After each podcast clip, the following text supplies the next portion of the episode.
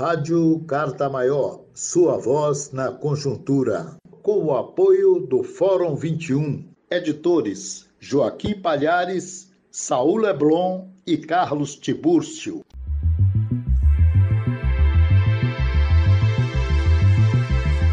Vamos ouvir agora Emiliano José, jornalista, professor universitário, escritor, que foi deputado estadual da Bahia e deputado federal.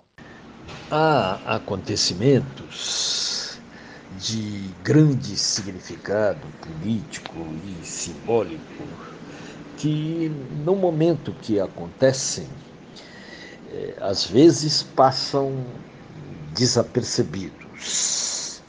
Desapercebidos, talvez até propositadamente, porque a mídia, a grande mídia, pelo menos não interessa torná-los uh, mais evidentes. É o que aconteceu com a movimentação dos trabalhadores de aplicativos uh, ocorrida no dia 1 de julho e que teve um alcance em vários estados a partir, sobretudo, de São Paulo, mas que atingiu outras unidades da federação.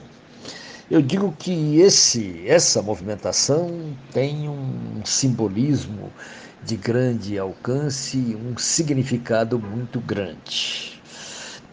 A retirada brutal de direitos da classe trabalhadora, desde o golpe de 2016, aprofundada sob o governo Bolsonaro, jogou milhões de pessoas ao desamparo, uh, ampliou profundamente o desemprego e precarizou profundamente as, as relações de trabalho. Aprofundou a precarização né, de modo brutal. São milhões de trabalhadores submetidos a uma vida cotidiana sem direitos, a brutais condições de trabalho. E acreditava-se que, como trabalhadores dispersos, sujeitos a patrões invisíveis, submetidos a uma cruel superexploração, sem qualquer tipo de proteção social, sem organização sindical, eles não teriam condições de se mobilizar. Era um raciocínio acorrentado ao modelo fordista de organização sindical. Uh, e não há mais volta, né? o mundo do trabalho mudou e mudou radicalmente. Né? Hoje são milhões de trabalhadores nessa condição no mundo e no Brasil, mas nós queremos falar do Brasil.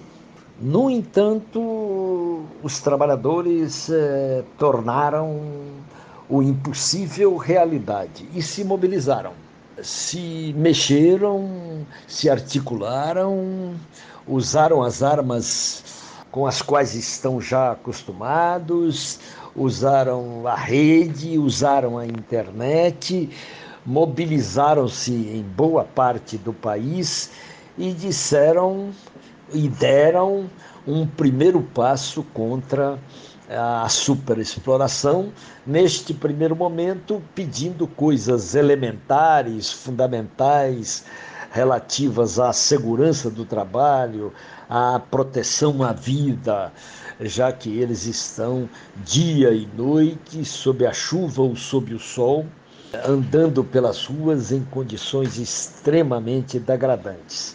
Eles pediram e fizeram reivindicações bem elementares e obrigaram os patrões alçados lá nas nuvens a se manifestar.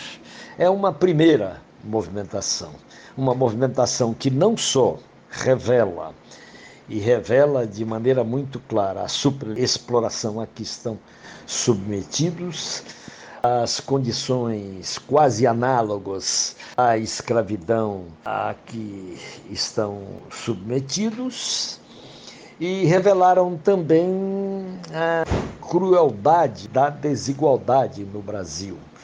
Eles estão nas ruas para garantir que as pessoas que estão em casa justamente se protegendo da pandemia, tenham garantido esse direito. E a maioria, a maioria dos pobres do Brasil, não tem esse direito porque o governo, no máximo, dá uma esmola e por pouco tempo de 600 reais e não garante o direito de as pessoas estarem a maioria das pessoas estar recolhidas em suas casas. É uma movimentação muito rica de simbolismo, de significado e, e de denúncia. É um primeiro passo eu soube que o movimento sindical organizado apoiou essa movimentação e isso é muito positivo e indica novos passos para a luta da classe trabalhadora, que é da unidade dos milhões de trabalhadores precarizados com aqueles trabalhadores mais organizados, sindicalizados.